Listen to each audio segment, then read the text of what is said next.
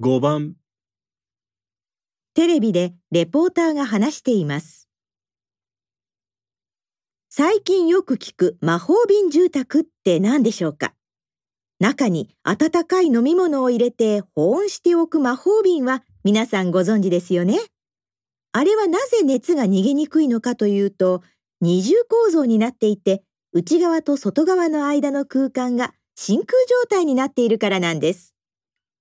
この性質を利用した家が魔法瓶住宅と呼ばれるものです。冷暖房で快適な温度になった空気を外に逃がさず、外からも空気が入ってこないので快適な温度をキープできます。ですから、冷暖房の電気代を大幅に減らせます。それから、家全体が一定の温度に保てるので、お風呂場だけが寒いといったことが起きません。さらに、空気だけでなく、音も遮断するので、家の中は極めて静かです。レポーターは何について話していますか？1、魔法瓶が人気がある理由、2、電気代を節約する方法、3、魔法瓶住宅の仕組みと利点、4